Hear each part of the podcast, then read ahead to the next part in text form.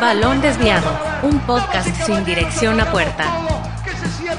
Una producción de Balón y Pie Originals. del Barcelona para hacer 100 goles esta temporada. La MCN queda atrás al lado de este, porque Piqué, Luke de Jong y Araujo. Pensarás que estoy de broma, pero Bienvenidos a un episodio más de las charlas desviadas con invitados especiales. El día de hoy nos espera una charla súper espectacular en compañía de una invitada de lujo. Llegó la hora de ponerme cursi porque la persona que nos acompaña el día de hoy es uno de los mejores TikTokers de fútbol. Yo creo que el mm, TikToker número uno de fútbol en Venezuela, uno de los mayores exponentes en Sudamérica, recibiendo miles y miles de likes. Tiene más de 250, bueno, tiene 250 mil seguidores en la plataforma.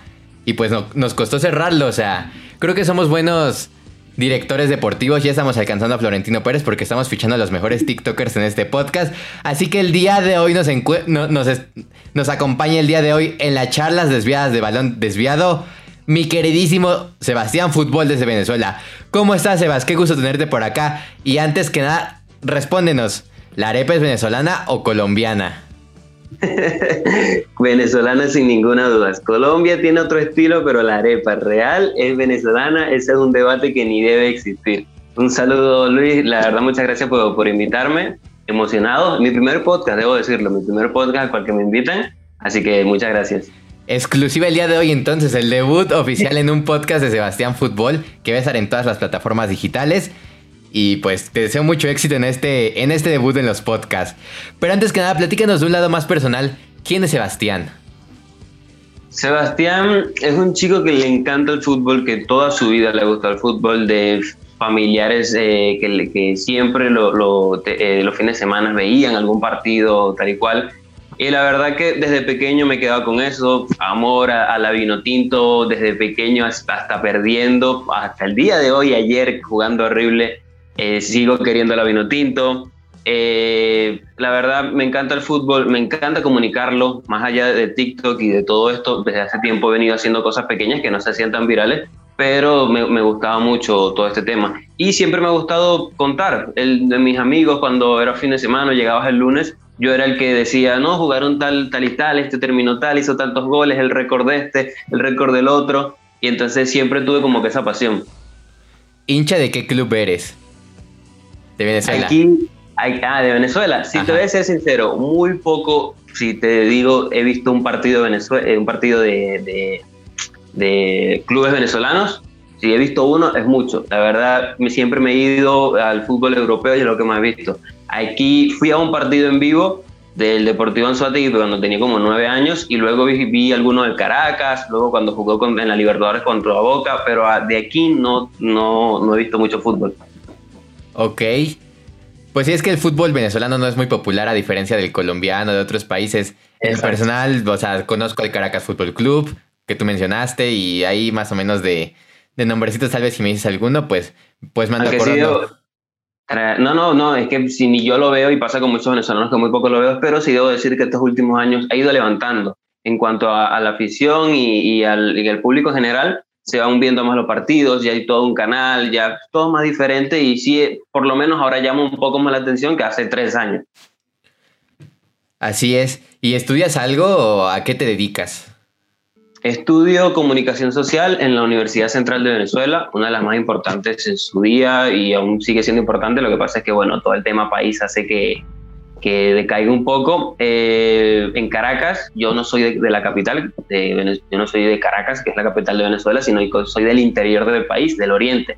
Pero de, llevo aquí en la capital ya mm, casi dos años, un poco más de, dos años que me vine a estudiar. Lamentablemente me agarró el tema de pandemia, clases ya estuvimos parados como casi un año sin ver clases, porque aquí un tema de Venezuela es otra realidad, pero sí, comunicación social, es como periodismo. Sí, eh, lo mismo que yo estoy estudiando acá, igual yo creo que estamos con universos paralelos tú en Venezuela y yo acá en México, también en una de las universidades más importantes, yo estoy acá en la UNAM y tú estás allá en Caracas, así que estamos como en, como en universos paralelos en diferentes países. ¿En qué semestre vas?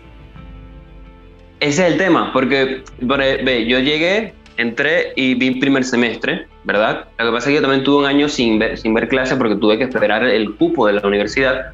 Entonces me gradué de, lo que sería aquí bachillerato, ah, creo que allá le dicen de otra forma, en México le dicen de otra forma. Eh, tuve un año sin hacer nada, bueno, o sea, hacer nada en la familia y tal, el negocio que tenemos allá. Y luego entré a la universidad. Vi el primer semestre, fino, sin ningún problema. Empecé el segundo semestre y vino el tema pandemia. El tema pandemia fueron ocho, siete meses sin ver clase por ningún tipo, porque aquí lo que fue la Universidad Central no, no tenía la, la, forma de hacer las cosas online con los profesores. Aquí muchos profesores no pueden tener internet, muchos estudiantes no pueden ver internet y toda la cosa. Vi el segundo semestre, pero cuando tenía que ver seis materias, vi tres nada más. Entonces ya no vi el segundo semestre completo. Empezamos un tercer semestre, otra vez lo mismo. Vi dos materias que me quedaban del segundo semestre para luego ver algunas del tercero. Y si te soy sincero, ahorita no sé en qué semestre estoy y nos pasa mucho en la carrera. No sabemos si estamos en el tercero, ya vamos al cuarto o porque tenemos unas materias del cuarto y otros tenemos del segundo. Entonces ahorita es un enredo y, por ejemplo, ya cuando en normal yo debería estar a mitad de carrera, ahorita no, no sé ni dónde estoy. Y en esa ausencia de clases es donde tú empiezas en TikTok, porque empezaste en junio de 2020, me parece. Gracias a eso eh, empezaste a TikTok. Sí, eso, a ver, yo esto es algo que siempre me ha gustado, incluso tenía una página de, de, Instagram. Yo tuve una página de Instagram llamada, pues, creo que Sebastián Fútbol también, no, creo, no, primero, ah, mucho antes, hace como tres años, yo tuve una, una página de Instagram llamada Hablemos de Food. No, mentira, Food Reporte, me acuerdo. Food Reporte era el nombre. Eh, donde en Instagram empecé a subir fotos de lo que decía y escribía más o menos, pero no le, es como Instagram, sabes que Instagram para crecer es muy difícil. Y 100 seguidores a lo mucho y la verdad que me, desanimé. Aparte fue hace tres años, no tenía mucha idea de las redes sociales, tal y cual. Luego empecé, dije, en la pandemia dije, no, de verdad que necesito hacerlo porque es algo que me gusta. Eh, y quería hacer como reportajes por todo el tema de que como no había fútbol, por el tema pandemia, quería hacer reportajes de cosas antiguas, pero empecé igual lo mismo, me choqué con Instagram del tema de no crecer. Y ya estaba el boom de TikTok, pero yo ya había hecho curso de red y tal y toda la cosa. Y TikTok, por más que sea, no le tenían mucha fe a algunos, algunos gurús de, de las redes sociales. Eh, pero yo sí escuchaba gente y, y, la verdad no la había descargado. Sabes que la gente la descargó a principios de año, febrero, marzo, cuando empezó todo el tema pandemia. Yo duré hasta junio, junio, junio la descargué, empecé a ver y sobre todo por una chica en WhatsApp que puso un estado, TikTok no es solo bailes, hay muchas otras cosas diferentes, puedes aprender Excel, no sé qué vaina, y me recomendó varias cuentas de ellos. Oye, si TikTok no es todo bailes, ¿por qué yo no puedo hacer algo ahí? Entré en TikTok, tuve una semana viendo videos normal, la verdad que es como todo, te engancha la, la aplicación hasta morir, y luego vi a un mexicano, no sé si lo conoces, eh, se llama Germán. No, él es mexicano, pero Germán, Germán Vera, Vega, ¿es Vera o Vega? Germán Vegas. Germán Vegas, eh, tiene un apellido es raro. No, no, se confunde. Lo vi a él hablando de fútbol con bastantes likes y bastantes comentarios y yo, oye, qué interesante, porque ya yo había empezado a hacer videos en, la, en Instagram. Empecé a hacer videos, me compré como es la pantalla verde, lo, el aro de luz, eh, dije voy a dedicar mi tiempo, aprendí un poco a editar videos y lo empecé a subir en Instagram, pero como te digo, ah, no le fue bien. Entonces dije, oye, si subo esos videos a, a TikTok, a ver qué tal. El primero no, no, le fue mal, pero obviamente tuvo más reproducciones que en Instagram, y el segundo, y el tercero, el cuarto, y así fui. Y así fui, así fui. En junio subí algunos, luego dejé TikTok y, y tuve un tiempo que no hice nada por, por tema internet, creo que fue. Entonces arreglé el internet eh, me fui a casa de un tío y toda la cosa, y ya en agosto empecé todo un año seguido. Yo duré un año seguido sin dejar de subir al menos un video hasta este mismo agosto. Sí, hasta este mismo agosto. Un año seguido sin dejar de subir ningún video. Wow, tú, tú, tú, sí tienes producción en tus TikToks, pantalla verde y todo. Creo que eres de los pocos TikTokers que. O sea, la verdad sí se nota la calidad en tu contenido porque se ve la edición y la producción que le pones. Más o menos, ¿cuánto te tardas en hacer un TikTok? Eh, por ejemplo, termina un partido.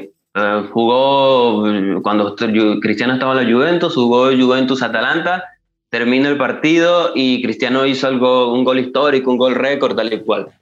Entonces, termina el partido a las 6. Ponte que termina el partido a las 6. Yo en ese tiempo que hizo el gol, ponte que el gol lo hizo al último minuto. Y quiero hablar de eso. Entonces son las 6. En ese tiempo a las 6 me pongo a buscar en Twitter, que siempre es donde están los goles y toda la cosa, o alguna, alguna televisora lo sube en máxima calidad me pongo a buscar en, Twitter, eso me tarda tres minutos. Luego me busco las fotos en Google, hay una página que se llama Getty Imágenes, que son donde las suben los, los fotógrafos y la puedes descargar sin ningún problema con la marca de agua. Eso es nada. Y luego ya viene el tema del guion, de lo que quiero decir. Busco algún dato, alguna otra cosa. No me tardará unos cinco minutos. Grabo, eso es lo que menos me toma, un minuto. Y luego edito. Lo edito dependiendo. Por ejemplo, si es así un video rápido, con el video arriba y yo hablando, me tardaré 10 minutos a lo mucho. Y lo que más me tarda, a pesar de todo, es subir el video por el tema internet. O sea, yo a veces quiero subir un video que lo tengo, el partido terminó a las 5, yo a las 5 y 15, 5 y 20 lo tengo y lo quiero subir ya. Entonces me agarra el tema de internet aquí y se sube a las 5 y media, 5 y 35, porque dura bastante subir un video. Tengo, tengo que tener el, internet eh, bien y cuando digo bien es de carga 0,70 de subida, imagínate el internet.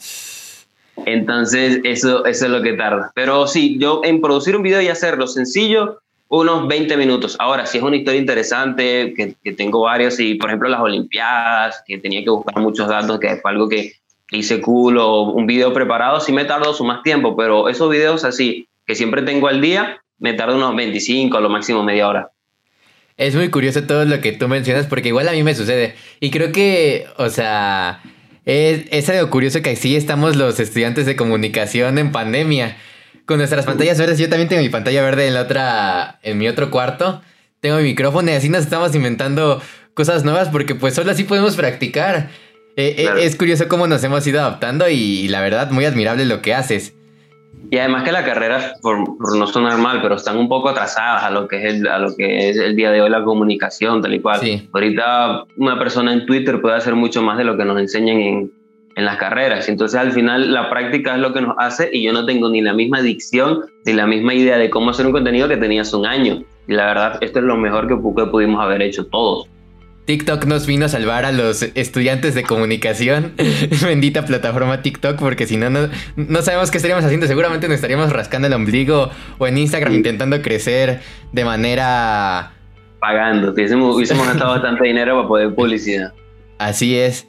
Eh, y bueno, si no me equivoco, tu primer video, tu primer video en sí fue en junio de 2020, ya te lo había dicho. Fue acerca del regreso del fútbol en España, me parece. En el partido, en, el, en el derby sevillano.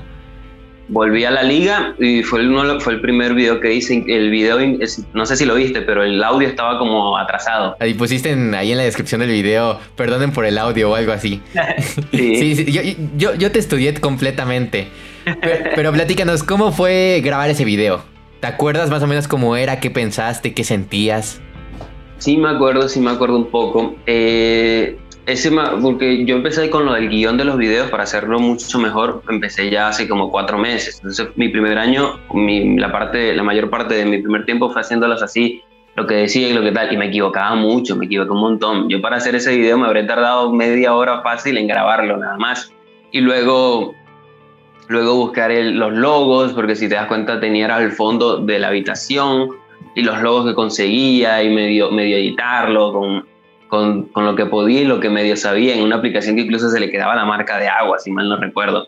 Pero la verdad, ahorita me lo estás haciendo recordar, me acuerdo con mucha nostalgia, porque es como que el principio de algo que no sabía que iba a suceder, por más que no soy eh, eh, de los más conocidos en la plataforma, sí, los seguidores y tal, pero sabes que por más que uno u otra cosa, hay otros como que pegan más y tienen... Pero por polémicas, tú, tú no eres de polémicas. Y Exacto, es interesante. Exacto. Esa es la diferencia. Ah, sí, perdón, sigue. Eh, eh, pero sí, con mucha nostalgia y de que yo incluso hace, un, hace un, el mismo año, cuando creo que hice un video, un video retrospectivo, cuando veo esos videos, sobre todo porque tuviste el anterior, luego yo tuve otra fase, eso fue mi, mi primer tiempo sin un aro, sin, sin la pantalla verde y sin el micrófono, ahorita porque estoy con los audífonos, pero yo en ese de junio a agosto estaba trabajando en una agencia y logré reunir 60 dólares, me acuerdo. Entonces me compré el aro, me compré el micrófono, me compré la pantalla verde y fue cuando dije, no, yo ahora sí voy a hacerlo y me voy a dedicar a esto. Entonces hay otro, que es cuando tengo un fondo raro, no, no sé si lo habrás visto. Eh, y ese lo, lo comparé al, al, que, al último que había hecho en agosto y la verdad que es una diferencia espectacular y te enorgullece, te enorgullece por, por lo que has hecho y lo que has crecido, al, sobre todo al nivel de hablar porque es lo que más me impresiona. Cuando veo sus videos al nivel, al de, la, de la forma en que hablaba un poco tosca y ahorita lo veo y, la diferencia que tienes es espectacular. Así es. Y yo digo que, o sea, no sé, a mí me pasa cuando entro yo a mi cuarto y veo mi pantalla verde y me siento orgulloso. ¿Cómo- ¿A ti te pasa lo mismo de que entras, ves tu aro y dices, no, este es mi espacio de trabajo, de aquí soy?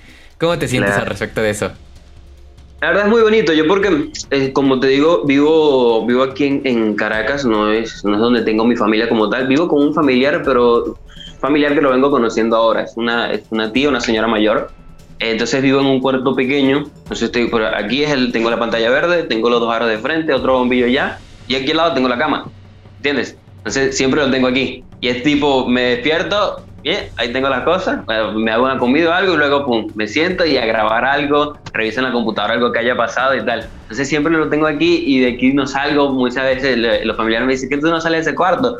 Ah, pero es que aquí es donde estoy, tengo la computadora, la, la cosa, los aros, luego me pongo a grabar. eh, ellos a, la- a las 10, 11 de la noche ya, se- ya tienen todo apagado y yo en esa hora estoy grabando algo porque se me ocurrió algo. Las mejores ideas llegan en la madrugada. ¿Y qué tan difícil ha sido, por ejemplo, Venezuela? O sea, por lo que yo tengo conocimiento, porque yo tuve, o sea, mi familia vivió mucho tiempo en Venezuela, en Caracas. Venezuela no es un país 100% futbolero, ¿sí? Venezuela es más beisbolero, ¿no? ¿Qué tan difícil ha sido, ha sido transmitir esa pasión por el fútbol entre tu entorno, pues, no sé, tus amigos, eh, la gente que conoces? Sabes que lo que pasa también ahora el fútbol es más global y la gente tiene mucho más acceso. Es, por historia, Venezuela ha sido un país futbolero, tenemos, eh, hemos tenido grandes beisbolistas en la historia. Eh, incluso ahorita tenemos a, un- a Miguel Cabrera que llegó a los 500 honrones en la MLB y nada más hay 26 personas que han hecho eso en la historia y un venezolano es uno de esos, que pasó hace nada. Pero como te digo, el, el fútbol se ha hecho más global y lo que hace que las personas estén más interesadas y te digo que ahorita la población joven eh, es mucho más fútbol que béisbol. Sí, siguen habiendo personas que les gusta el béisbol, pero yo desde mi perspectiva creo que ya son personas de sus 28 años en adelante. Creo que de 28 años eh, eh, para atrás les gusta más el fútbol que el béisbol y se practica más.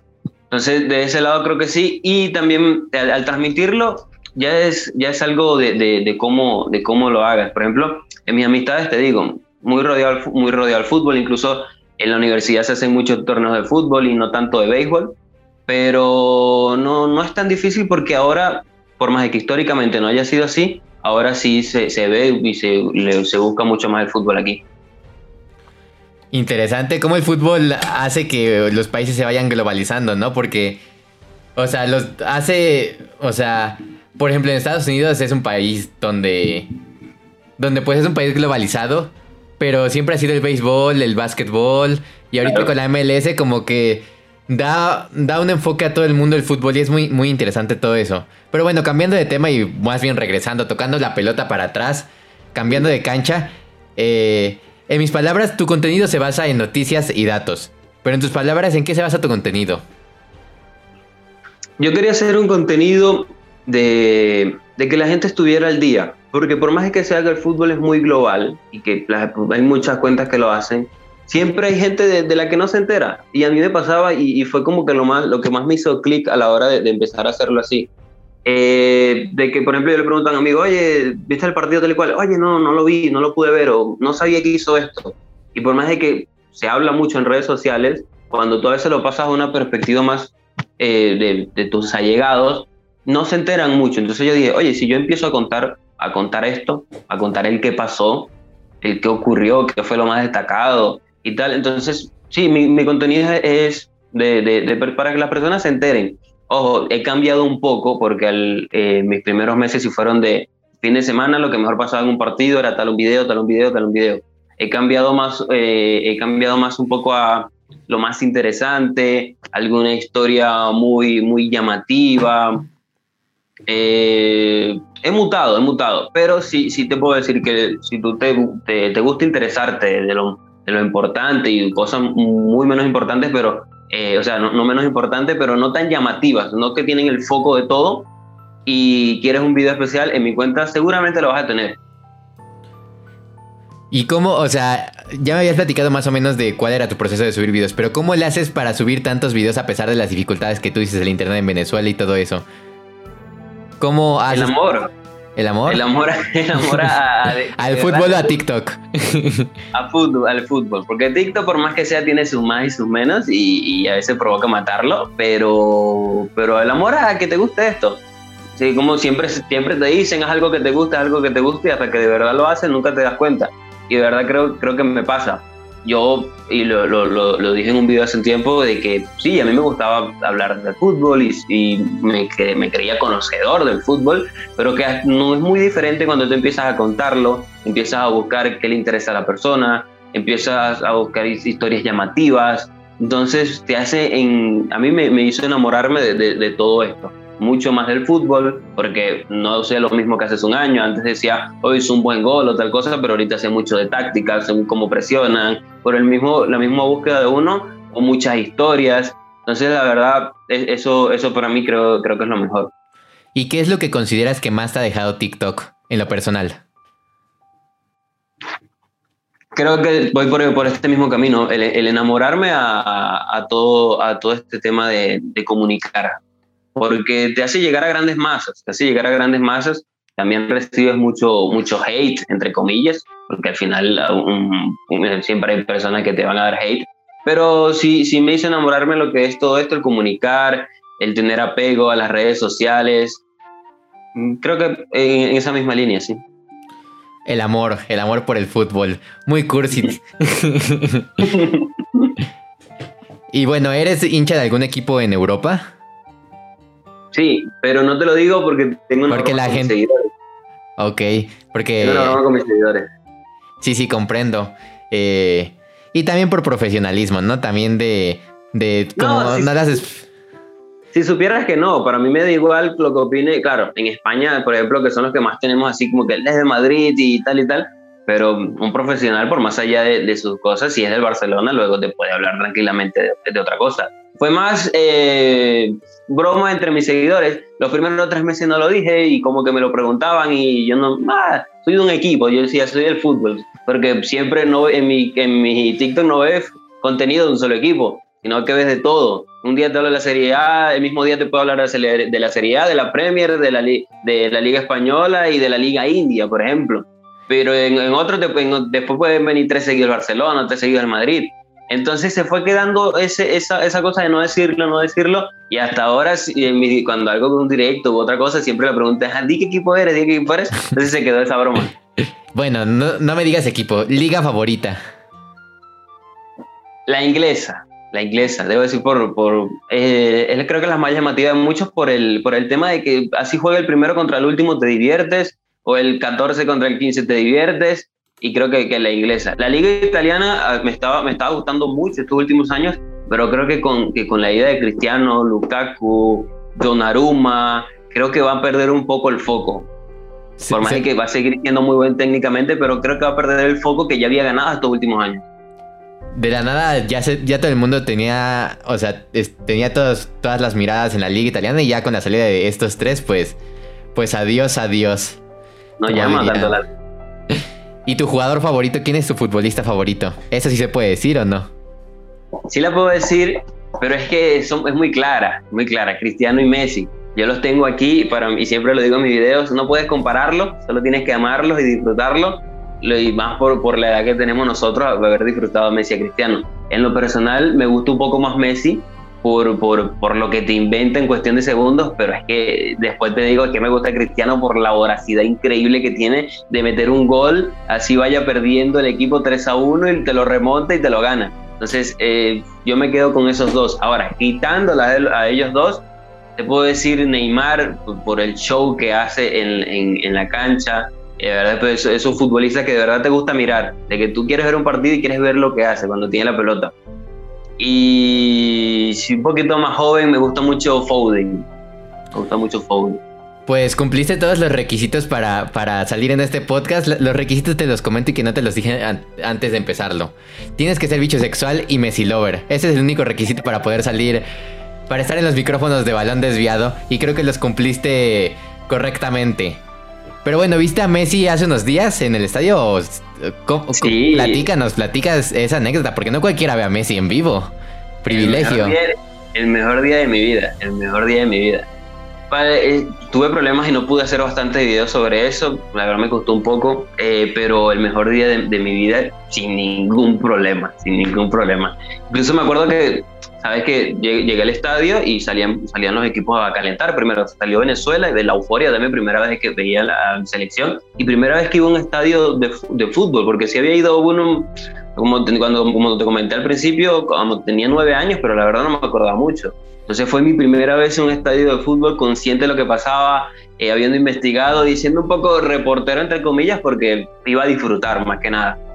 Pero salió Venezuela y luego sale Argentina y yo no detallo a Messi al principio, lo pierdo. Yo digo, no salió, no salió, no salió. Entonces, y cuando se están acomodando, no lo veo, no lo veo, no lo veo. Ya luego lo vi, pues es, una locura verlo en vivo. Y sobre todo cuando empezó el partido, tú sabes que cuando lo ves por televisión, tú siempre, tienes miedo cuando tiene el balón, tú sientes que puede hacer algo cuando tiene el balón y en cara, en vivo es terror, da pánico, es que, es que da pánico ver a Messi en vivo que recibe el balón, los, los jugadores se notan al contrario de que tienen miedo y cuando encaran es una patada porque no quieren que pase. Piel chinita cuando entraste a ese estadio, ¿cuál fue tu sensación? La verdad fue, fue, fue muy rara porque no, como que no, no, me estaba, no estaba consciente de dónde estaba. O sea, yo hace, y me pasó días anteriores de que sabía que iba al estadio, sabía que iba a ver a Messi, primera vez a la selección, pero no tenía nervios, ¿sabes? No, no tenía esos nervios de, de, uy, ¿qué puede pasar? O de mi primera vez a un estadio y tal. Y entré al estadio y sí, wow, fue como el ver todo completo, pero aún no sentía nervios. Entonces me pasó más a mitad de partido perdón, cuando estaban calentando, cuando estaban calentando, que yo estaba grabando tal y cual, y un momento que guardé el teléfono y sí me quedé viendo todo así, fue como que la revelación, me dijo, oh, qué increíble estar en un partido de eliminatoria mundialística rumbo a Qatar, eh, con Messi en la cancha, viendo mi selección, la vuelta al público, y fue cuando dimensioné todo y fue increíble viste a Messi, o sea, una verdadera locura. O sea, yo para que venga Messi aquí a México creo que está está súper cañón. Así que no me imagino esa sensación. ¿Y salieron caros los boletos para ir a, ese partido? ¿Son caros allá los boletos para ver fútbol? Aquí de cualquier cosa es cara, o sea, en el sentido de, por ejemplo, aquí eh, tenemos la moneda bolívares, bolívares, pero a veces eso no vale nada. Y lo, entonces todo aquí ya se maneja mucho el dólar. Eh, y te digo que la entrada a gradas eh, costó 25 dólares, a tribunas, que fue la parte donde yo fui, 50 dólares, y aparte tenías que hacer una prueba antígenos eh, que costaba 25 dólares. Entonces yo gasté 75 en entrada y 10 dólares en traslado, entonces me gasté 85 dólares en, por todo, por ir al estadio. Más de lo que costó tu pantalla verde y tu aro TikToker. Totalmente. Me pudiese, me, pudiese, me hubiese comprado un mejor micrófono, y otro aro, pero la experiencia. Dos pantallas verdes y ya te hacías una película de fútbol en, tu habitación. Pero bueno, creo que por, mes, por mes sí vale completamente la pena y yo digo que no te vas a arrepentir nunca. No, yo, Te vas a contar a tus nietos. Yo se lo decía a mi mamá, que mi mamá me decía, vas a gastar tanto. Y yo, es que yo por, yo por ver a Messi, cuando no se sabía cuánto costaba la entrada, que se estaba especulando, no, dicen que va a costar más de 100. Y yo, ¿cómo va a costar más de 100? Y yo, si cuesta menos de 100, a mí me parece un precio razón, que aquí es caro, aquí es mucho. con, te digo que con 85 dólares yo me hubiese comprado, ahorita está un poco más, pero hubiese estado dos meses tranquilo comprando con, comida, pues, en mercado. Eh, pero yo decía, yo creo, que, yo creo que menos de 100 dólares, yo para mí es un precio muy razonable por ver a Messi. Y yo porque soy fan, a otras personas le podrá, no, ¿cómo vas a gastar tanto? Y como tú dices, me pudiese haber comprado otro bar, otro micrófono, pero la experiencia es inolvidable. No, y hay gente que hasta pagaría, yo creo que mil dólares por ver a Messi. O sea, hay, hay, gente de todo y, y, qué, y qué bendición, qué fortuna que hayas visto a Messi en vivo y casi le rompen la pierna. Vieras que la patada no la vi. O sea, fue tipo un instante. Eso me, el, señor que tenía al lado fue el que me comentó, no, le pegó duro. Fue tipo un instante. ¿Sabes que cuando estás en vivo pestañeas y te pierdes algo? Fue tipo algo que hice así. Luego volví, volví a ver y veo a Messi en el piso. Y yo, vaya, le metieron a Messi. y luego del pase, el gol, se iban a caer, se iban a caer golpes. Y luego cuando, cuando me escriben por WhatsApp, aparte no había internet, había un problema con la red, no había mucho internet. Y me escriben, patada criminal. Luego veo las, las redes, las notificaciones que me llegaban. No, horrible, de cárcel la patada a Messi. Yo, vaya, pero ¿qué pasó? Cuando llegué a casa y la veo, dije, no, no puede ser. Incluso porque grabé, yo gran parte de, de, de, la experiencia la grabé. Y esa parte tengo un video donde empieza justo después de la patada, cuando ya, ya va cayendo Messi. Y yo, coño, ni siquiera la grabé. Yo creo que fue la jugada internacional de la semana. O sea, literalmente, es que también es Messi rapidísimo. Ni cómo agarrarlo. O sea, yo creo que ni los defensores pensaron que, que iba a ser así, pues ponen involuntariamente la pierna y casi le terminan volando la, la pierna Messi. Muy fea, fue muy fea. Obviamente, nunca es con intención, pero se le fue la pierna muy horrible. Sí, es que a mí me parece más increíble cuando veo la, la jugada aquí, me parece increíble cómo Messi sigue jugando. Porque después de ese patadón, lo único que tú quieres es salir y, ponerte hielo, y al otro día le tuvo que haber dolido mucho más. Era 5 centímetros más arriba y no sé qué hubiese pasado, la verdad, pero menos mal no pasó. adiós carrera de Messi. Te hubiera tocado ver el último partido de la carrera de Messi, yo creo, porque tampoco ya la edad le da tanto para las lesiones. ¿Te imaginas? Pero bueno, en este podcast siempre hacemos la pregunta o le pedimos a algún invitado que nos cuente su primera, la, primera anécdota, que se le venga a la mente cuando decimos la palabra fútbol. Ya sea en un partido en una cascarita, eh, en un partidito, la primera vez que fuiste al estadio, no sé. ¿Cuál es la primera anécdota que se te viene a la mente cuando digo la palabra fútbol? Yo porque de, de pequeño jugaba fútbol y la verdad me, me, hiciste esa, esa, esa, pregunta, pues se me vino otra, pero luego pensé esta. Yo jugué, yo jugaba fútbol de pequeño, en un club pequeño que, que había en, mi ciudad. Eh, y la verdad me, me, acordé esa porque luego yo me lesioné. O sea, yo, a mí lo que más me hubiese gustado es ser futbolista, tal y cual, pero a mí me pasó que a los nueve años, no menos, a los ocho, siete años ya, ya yo jugaba fútbol y iba a clubes y tal. Pero me pasó que me, lesioné en el talón. Hay un hueso llamado calcáneo. Y entonces, por la broma de los tacos, cuando tú pisas cemento, sabes que eso no, te dicen que no lo hagas. Que si vas con tacos, nada más para grama, tierra y tal, pero no en cemento. Y yo me lo pasaba mucho así, o sea, salía, corría y tal. Entonces luego fui al, al doctor y me dijo que tenía eh, una fisura en el calcáneo. Entonces, el calcáneo es un hueso que se te pega al talón, es como que está separado a temprana edad y luego se pega al talón a los 14 años. Entonces yo de 9, de 8, 9 a 14 años, o creo que fue un poco menos, yo no pude hacer ningún deporte, no pude jugar al fútbol, porque cada vez que corría me dolía, cada vez que corría, yo podía caminar normal, pero hacía, corría o algo y ya me dolía y no podía hacer mucho. Entonces, me, esa fue, se me vino después, pero la primera que me dijiste fútbol fue ver un partido del Mundial de, su, de Sudáfrica. Me acuerdo que fue, apenas me desperté antes de ir al colegio y creo que estaba pasando un Nueva Zelanda, no sé quién, o era Australia, creo. Creo que fue, era Australia más. Entonces se me, se me vinieron esas dos. Sí, yo también, o sea, el Mundial de Sudáfrica también lo, lo disfruté muchísimo. También me acuerdo que me despertaba y empezaban los partidos y era muy emocionante. Pero bueno, creo que vamos a las preguntas rápidas y desviadas características de, este podcast. Ya te, ya te comenté más o menos antes de que empezara el episodio, antes de poner el botoncito de grabar. Yo te voy a decir 10 preguntas y tú en lugar de responderme con la respuesta correcta, me vas a responder con la respuesta incorrecta. Eh, así que no sé si estás listo para, para estas 10 preguntas desviadas. Dale, Entonces, comenzamos. El peor futbolista de todos los tiempos es... Messi.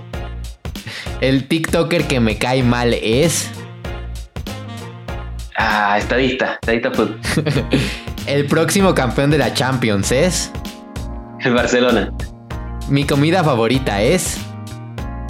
Eh, la arepa. Un buen consejo de vida es. Eh, ya va. Tiempo y me confundí. Creo que lo estaba haciendo mal. No, ibas bien, ibas bien. O sea, estaba diciendo, porque creo que me confundí. Tengo, tú me preguntas algo, tengo que decir lo, lo opuesto, ¿no? Ajá. Entonces, creo que iba bien. Sí, ibas bien. o sea, al menos de que tú creas que realmente el Barcelona sí iba a ser campeón de la Champions. No, por eso, creo que aquí me confundí. Ahí, ahí creo donde me confundí. bueno, entonces si quieres volvemos a comenzar de las 5 a las 10. Dale, dale. tengo que decir lo, que no creo, porque creo que... Lo que no crees, sí, lo que no crees. Lo, te, te, dejé en stand-by en Windows reiniciándose. Sí, literal, porque después me hiciste la pregunta, como que... Ya va, ya Bueno, malo consejo. ¿Iba a ser el Barcelona o no iba a ser el Barcelona? bueno, entonces vamos con la número 5. Un buen consejo de vida es... Eh, no hagas lo que te gusta. El mayor defecto de Sebas es... Pues la, la flojera. La peor comida venezolana es... Oye. La sopa. No sé. ¿Tu deporte, favorito, tu, deporte favorito es? El béisbol. ¿El futbolista que más admiro es? Eh, Ronaldinho. ¿Tu mejor virtud en una cancha de fútbol es? Mm, arquero. Uy, te dejé creo que en stand-by en algunas preguntas. Sí, porque creo que me, quedé con, lo, del anterior y fue como que me estaba confundiendo. Es que esta sección, lo que tú no sabes es que esta sección es para quemar a los TikTokers, para, para, para exponerlos en, en TikTok, subir esos tramos de videos sin contexto alguno y pues que la gente se saque de onda. Pero contigo creo que no funcionó. Tú sí te quedaste muy en stand-by. sí, porque fue que me, ya me lo explicaste antes y fue como que, ajá, entendí. Empezaste las preguntas y fue como que, ok, creo que voy entendiendo, pero luego de eso fue como que, creo que estoy haciéndolo mal. pero bueno, ¿cómo ves a Venezuela de cara al próximo mundial? Bueno, o sea, ¿lo ves en el próximo mundial? ¿Cómo lo ves en las eliminatorias?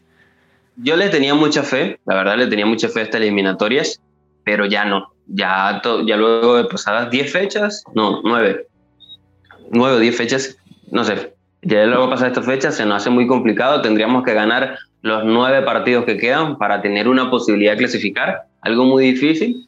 Y es que la verdad aquí en Venezuela hasta que no tengamos una buena organización, porque todo parte de la base, desde las oficinas. Si tú no pones una, una buena oficina que, que, te, que ponga cara dura, que invierta dinero, que no, no sea una federación de amigos, sino porque pero personas que lo necesitan, que, que saben y que se ganen el puesto, ya sea el entrenador, el preparador físico, el utilero y tal y cual. Entonces luego cambiamos de entrenador a mitad, lo que nos pasó en la Copa América, ahorita otra vez entrenador interino, la verdad es muy difícil y creo que nos estamos desperdiciando nuestra mejor camada de futbolistas que hemos tenido en la historia por, por temas de organización y por tema país, porque al final afecta. Para ti, ¿cuál es el fuerte de la selección de Venezuela en estos momentos y cuál es la debilidad?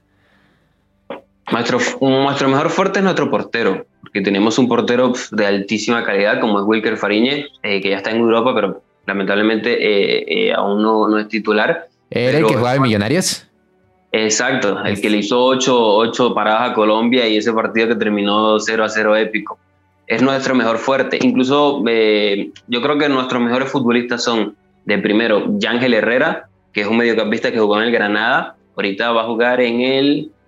Ay, se me olvidó. Parece que cambió de equipo y se me olvidó a qué, equipo es que va a ir. Al español, ahorita va a jugar al español. Entonces, nuestro mejor futbolista futuro es Yángel Herrera, luego Wilker Fariñez y luego pongo a Soteldo y a otro más. Pero mm, creo que nuestra mejor virtud en cuanto a equipos es nuestro portero. Nuestra mayor debilidad es la defensa. Eh, totalmente, porque aparte de que no somos ordenados, no tenemos una gran, un gran prospecto. Tenemos uno, pero siempre se lesiona antes de venir a los partidos. Siempre tenemos esa mala suerte. ¿Quién? ¿Joseph? No. No, de defensa es mm, Osorio, Jordan Osorio. La verdad que es un, Osorio.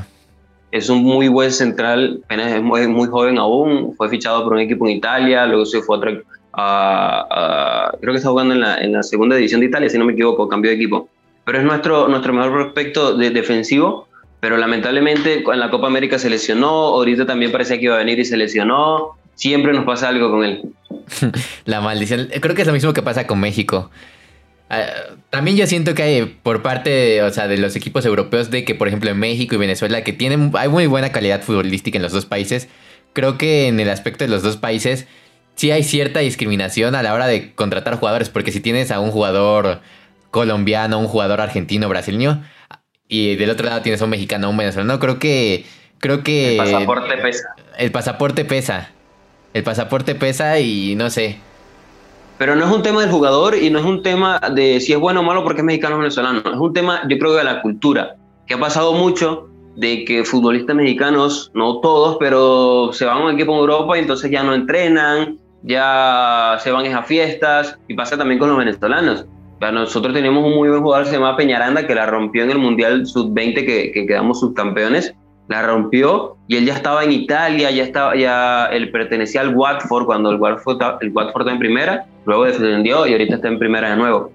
Eh, que era, fue, fue, se la comió en ese mundial, pero luego no entrenaba, se la pasaba en fiestas, tal y cual. Entonces creo que pasa eso, pasa con Soteldo. Soteldo la rompió en la, en la Copa Libertadores con el Santos, fue de los mejores jugadores de la, de la Copa, pero se tuvo que ir a la MLS. Primero porque eh, el, Santos tenía un problema económico y tenía que vender a un jugador sí o sí, y Soteldo fue, era por el cual más iba a sacar dinero. Pero luego de la Juventus contrató a el que era banca de Soteldo, eh, se me olvidó el nombre, que lo contrató a este mercado. Entonces tú dices, porque es brasileño, era brasileño, el que era banca de Soteldo era brasileño. Soteldo, que la rompió, que es venezolano, se tuvo que ir al MLS. Sí, eh, por un problema económico, pero yo creo que algún equipo de mitad de tabla para abajo en cualquier liga podría haber contratado a Soteldo. Pero el pasaporte pesa. Hubiese sido argentino, hubiese sido brasileño y la cosa hubiese sido diferente. Y solo el pasaporte venezolano, mexicano, creo que pesa en ligas como la MLS, donde ahí sí sueltan el dinero por, por nuestros jugadores, ya saca porque es muy atractivo pues para el paisano que vive allá en Estados Unidos o por situaciones así de que vende playeras, pero, pero es muy triste eso que sucede en los dos fútboles y no sé, es, muy triste. Es un tema de cultura. Yo, lo, o sea, creo que mi conclusión es esa, que los clubes europeos o grandes clubes tienen que ser muy buenos para de verdad apostar por él porque no quieren llevarse un chasco, ya sea tema personal con el jugador. Incluso había un jugador venezolano en el Barcelona, ¿no? Hace un tiempo. Sí, lo, lo mencionaste en TikTok, creo. Le hizo el gol, le hizo el gol a, es el único venezolano que le ha hecho un gol al, Madrid, que si no me equivoco, creo que sí. Eh, se me olvidó el nombre, ahorita se me olvidó el nombre, pero sí, jugó, en el en Barcelona y fue parte de ese famoso 5 a 1 que le hizo el Barcelona al Madrid. Wow, y, en, tu TikTok mencionaste que ganó incluso hasta una Champions, ¿no? Que fue ganador de la Champions. Tu TikTok era de. No sé si te acuerdas, pero era un TikTok que decía jugadores que no creerás que ganaron una Champions. Parte eso fue Eso fue de mis primeros TikTok virales. esa, esa sección de jugadores que no crees que van a ganar una Champions fue de los primeros que tuvo bastantes visitas y yo me quedé, wow. Eh, pero sí, sí me acuerdo. Pero se me olvidó ahorita el nombre. Y él, él al final creo que lo tuve, mm, varios en los comentarios me lo dijeron. Porque lo que pasa es que con los títulos de la Champions no te lo acreditan si no juegas ni un minuto. Puede estar en, plan, puede estar en plantilla y salir en celebración, pero no te, lo, no te lo acreditan personalmente si no juegas un minuto. Le pasó a Claudio Bravo, que no jugó ni un minuto en Champions. Por más que estuvo en la celebración y estuvo toda la cosa, no se lo acreditan personalmente. Y con él me pasó, si no, si no me equivoco, creo que no jugó ni un minuto en Champions. Pero sí, sí jugó en Barcelona y le hizo un gol al Madrid. Fue parte de este 5 a 1, 5 a 2. ¿Y, qué crees que fue lo que le pasó a ese jugador? ¿Se perdió? Te soy sincero, te soy sincero, no me acuerdo qué pasó con él. Desapareció de la faz de la tierra. No me acuerdo qué pasó. Fue una ilusión. No, no, siempre tiene la historia, no, que se falta el equipo, no brilló. Pero ahorita no me acuerdo qué pasó con él. Qué extraño. Pero bueno, para ir despidiendo este episodio, ya estamos en la recta final, vamos con la pregunta del día. Si no saben, les explico más o menos la dinámica a los que están escuchando este episodio. Cada, cada capítulo hacemos una pregunta y ustedes las tienen que ir respondiendo en sus redes sociales. Subirla a su historia de Instagram y mencionarme a mí, arroba soy Diego Rodríguez, a Balón y Pie oficial o a cualquiera de los desviados que sus Instagrams están en la descripción. Ustedes tienen que ir juntando varias respuestas y a final de temporada, si responden varias bien, pues se podrán ganar el jersey de su equipo favorito. Así que el día de hoy la pregunta del episodio es acerca del invitado. Y es, ¿cuál es la fecha exacta en la que subió su, su primer TikTok Sebas Fútbol? ¿Cuál es la fecha exacta en la que Sebas Fútbol subió su primer TikTok? Que creo que ni él la sabe. Está difícil. Yo sí sé que fue, como tú lo comentaste al principio de, de, de, de video de la entrevista, pero pasa que yo tengo dos fechas, ese es el tema. Que tuve una donde empecé, luego paré y luego empecé otra. ¿Dónde está su primer video de la plataforma? Sí, si logran descifrarla ahí, que etiqueten también a Sebastián Fútbol para que también lo repostee, que, que vea que, que, están al pendiente. Así que ustedes tienen que ir. Su tarea en esos momentos es ir a TikTok, deslizar hasta bajito, porque tiene como 12.527 videos Sebastián Fútbol y van a tener que cansar el dedito Exacto, para echar por esa playera, por ese jersey. 700 y pico de, de, videos. Hay una plataforma que te lo dice. Uh, ah, no, no, no, no había visto bien ese dato. Pero bueno, van a tener que ejercitar un poquito su dedo, bajar, bajar, bajar, bajar, para poder ganarse su jersey. Pero bueno, no sé si quieras agregar algo, mi querido Sebas, algún anuncio que nos quieras dar, algún plan a futuro. No, la verdad que muchas gracias por, haberme invitado. Eh, me gusta ser parte de cosas así porque yo no las puedo hacer por, por tema internet. Imagínate, si me tarda tanto subir un video a TikTok, no, no he tenido logrado un buen internet para hacer Twitch o algún video largo para YouTube. Entonces, la verdad me, me, me, alegra mucho que, que me hayas invitado. Muchas gracias. Venezuela y México en un solo episodio. Creo que es el primer invitado internacional. No, acuerdo, creo que sí es el primer invitado internacional en este podcast, así que, así que se merece que vayan a seguirlo a todas sus redes sociales que están enlistadas en la descripción, su TikTok, su Instagram, para que vayan a seguirlo, etiquetarlo en este capítulo, lo repito, vayan a responder la pregunta. Y pues nada, muchas gracias mi querido Sebas por tu tiempo, nos dejas muchas anécdotas, nos dejas tu pasión por el fútbol plasmada en este episodio. Y, se agradece muchísimo que a pesar de la distancia de que tú estás en Caracas y yo aquí en Ciudad de México, pues estamos compartiendo la misma pasión por el fútbol. Creo que somos los gemelos de distintas ciudades, tú de Venezuela y yo de México, estudiantes de comunicación en pandemia que pues compraron su pantalla verde y ahorita están creando contenido. Y pues nada, las redes sociales, lo repito, están en la descripción de Sebas, también mis redes sociales, arroba soy Diego Rodríguez, arroba balón oficial para que vayan a seguir, a, compartir. También les quiero dar un mensaje de que ya estamos... Ahora sí vamos en serio en TikTok, porque ya estamos subiendo como cuatro TikToks diarios para que vayan a seguir a Balón y Pie Oficial, arroba Balón y Pie. Ya quiero copiarle a mi querido Sebas. Ahí vamos a estar subiendo también los clips de los episodios para que estén al pendiente. Y pues nada, sin nada más por agregar y sin ya sin más comentarios, yo soy Diego Rodríguez, nos vemos la próxima y que sigan juntos balón y pie. Muchas gracias por escuchar este episodio. No olvides compartirlo en tus redes sociales. Balón Desviado, un podcast sin dirección a puerta. Una producción de Balón y Pie Originals. Todo el mundo sabe, tengo el gaucho